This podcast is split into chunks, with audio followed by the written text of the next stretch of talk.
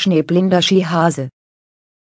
Als ich heute mit Lieschen, meinem blinden Fürhund Gassi war, hatte ich seit langem mal wieder eine gefrorene Winternase und da in der klaren Winterkälte konnte ich es genau riechen, es lag in der Luft, das neue Thema für den Novemberbeitrag, Skifahren. Egal ob Abfahrt oder Langlauf, als Pistenschreck oder auf einer einsamen finnischen Loipe, Skifahren ist vielleicht keine Sportart, die ich sehr häufig ausübe, dafür immer wieder mit großer Begeisterung. Doch wie? Das verrate ich heute. Auf die Bretter, fertig, los. Als etwa Zehnjährige stand ich zum ersten Mal auf Skiern. Damals noch sehend. Drei, vier Jahre später ließ das Sehen aber schon deutlich nach, die Lust auf das Skifahren nicht. Meine Eltern, die bis dato noch nicht für Winterurlaub zu erwärmen waren, kauften sich selbst Skier und machten sich klar für die Piste.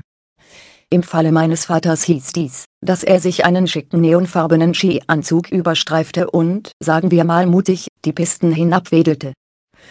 Also, ganz nach dem Motto, runter kommen sie alle. Und ja, wir kamen auch runter. Er wie beschrieben voraus und ich konnte mich wunderbar an seinem extravaganten Skioveral orientieren. So ging es ein paar Jahre gut, bis dann der neonfarbene Overall auch keine Lösung mehr war. Nein, nicht weil mein Vater herausgewachsen wäre, sondern weil ich irgendwann einfach nichts mehr sah, auch nicht mehr das schreiende Neongelb. Doch so viel Zeit verging nicht und ich erfuhr von einem Skiverein in Marburg, der Skireisen für blinde und sehbehinderte Skihasen anbot. Wenig später stand ich also in Südtirol auf dem Berg, auf Skiern, blind und an meiner Seite ein erfahrener Begleitläufer, der dafür sorgte, dass ich und die anderen Wintersportler um uns herum sicher an ihr Ziel kamen. Mit Kommandos wie rechts und links, halt. Und wenn es dringender war mit Stopp.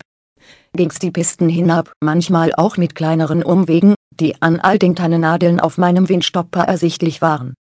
Also, solltest du einmal beobachten, dass ein Skifahrer den einzigen Baum auf der Piste umarmt, dann ist das bestimmt ein blinder Skifahrer und in dem Fall war das wirklich nicht ich. Davon hab ich nur gehört. Ehrlich. Ich hab immer nur die Tannen am Pistenrand mitgenommen. Kommando Einkehrschwung.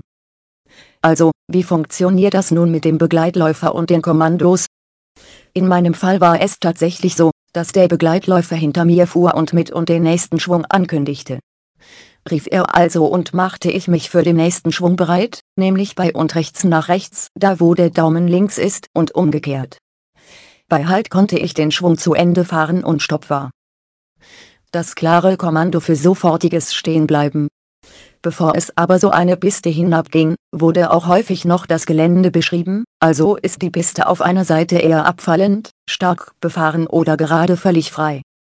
In letzterem Fall konnte ich manchmal auch meinen Fahrkünsten völlig freien Lauf lassen, bis der Begleitläufer eben wieder eingriff. In den letzten Jahren entdeckte ich allerdings Skilanglauf für mich. Also das gleiche in Weiß, nur mit Loipe zur Orientierung. Sagen wir besser zur groben Orientierung, denn bei einer rasanten Schussfahrt kann man so eine Loipe auch mal verlieren, woher ich das nun wieder weiß. Foto, ich fahre auf Langlaufskiern durch einen schneebedeckten Nadelwald ob bei einer rasanten Abfahrt, beim Skilanglauf oder auch beim Abrissski, wie auch immer du die nahenden Feiertage verbringst. Die Zeit draußen, an einem klaren kalten Wintertag wird uns sicher allen gut tun. In diesem Sinne, bleib oder werde ganz schnell wieder gesund und hab fröhliche Weihnachten.